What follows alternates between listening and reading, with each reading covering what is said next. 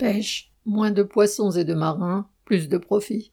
Le 30 mars devait être une journée morte dans tous les ports de pêche, ponctuée de manifestations pour exiger une entrevue avec le secrétaire d'État à la mer, voire avec le président.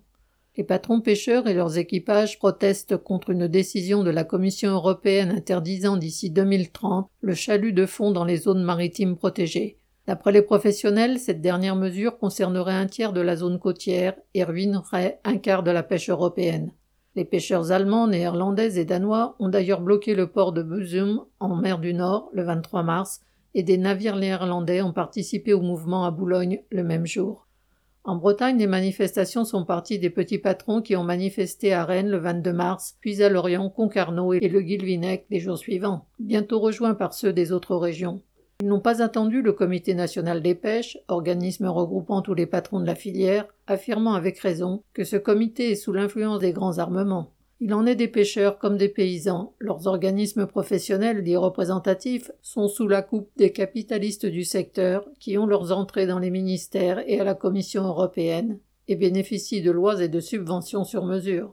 Les petits patrons pêcheurs ne sont écoutés qu'après de vigoureuses protestations et sont subventionnés plus souvent pour cesser leur activité que pour la continuer.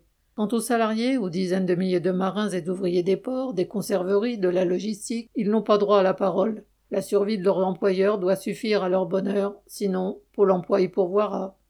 La menace venant de la Commission européenne est certes toute relative, puisque les ministres des principaux pays de pêcherie, France, Espagne, Allemagne, Pays-Bas, Danemark, s'y opposent.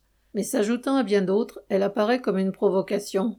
Les patrons pêcheurs dénoncent pêle-mêle la restriction des zones de pêche consécutives au Brexit, le prix exorbitant du carburant, la pression croissante des associations écologistes et toutes les mesures venant de l'État et de l'Europe, dont l'interdiction possible du chalut de fond. Mais le problème est bien plus grave. Il est vrai que les ONG écologistes ont souvent un souverain mépris pour les travailleurs de la mer, leurs conditions de vie et même leurs emplois. Mais le fait est que l'océan a été vidé de ses poissons, particulièrement en Europe de l'Ouest, et que les pêcheurs en subissent déjà les conséquences.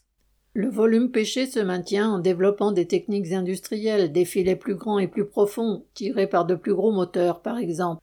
À ce jeu, ce sont les bateaux-usines des plus gros armements, ratissant toutes les mers du globe, qui gagnent. Les petits pêcheurs sont évincés, les équipages licenciés et les harengs décimés. Les États et la Commission européenne, entièrement à la dévotion des grands armements, accompagnent cette évolution. Les petits patrons, les ONG et les harengs n'ont pas les moyens de l'en empêcher. Les travailleurs en mer comme à terre, eux, le peuvent. Paul Gallois.